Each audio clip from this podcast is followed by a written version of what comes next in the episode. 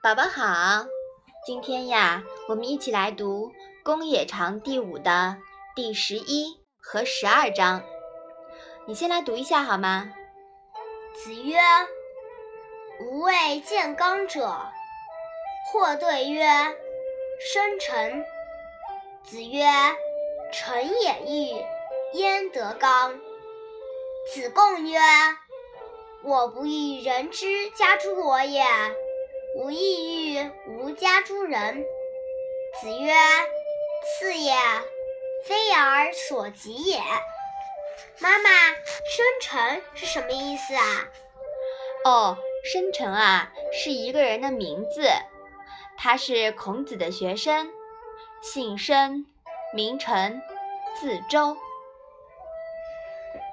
妈妈，这两章又是什么意思呢？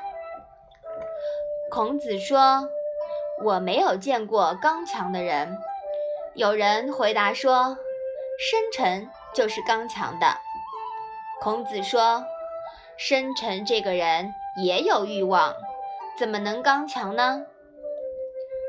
子贡说：“我不愿别人强加于我的事。”我也不愿强加在别人身上。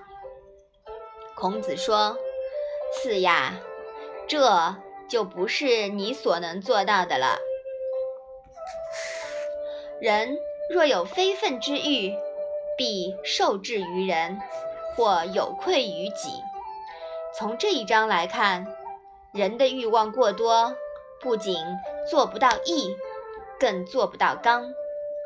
孔子。”并不反对人们有欲望，但要舍弃非分之想，做到顺其自然。不是有一句话说的是“无欲则刚”嘛？就是这个道理。自己自律可以做到，但要求别人别来烦我就难了。估计子贡此时。就有这个苦恼，难怪子贡晚年要隐居起来。别人要强迫你，你也控制不了他呀，只有躲啦。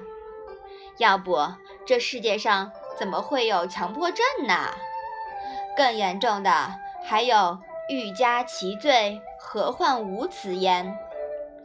前面提到的宰鱼的遭遇，就充分说明了这点。妈妈，我在睡觉的时候很不喜欢别人吵醒我。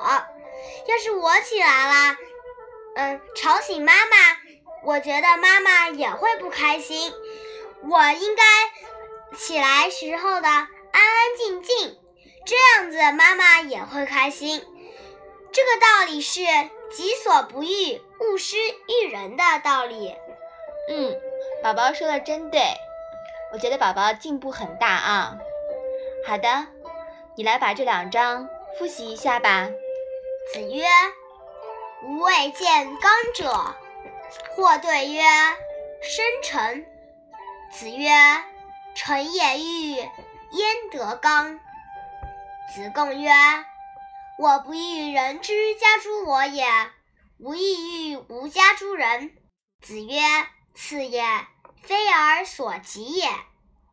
好的，那我们今天的《论语》小问问就到这里吧。谢谢妈妈。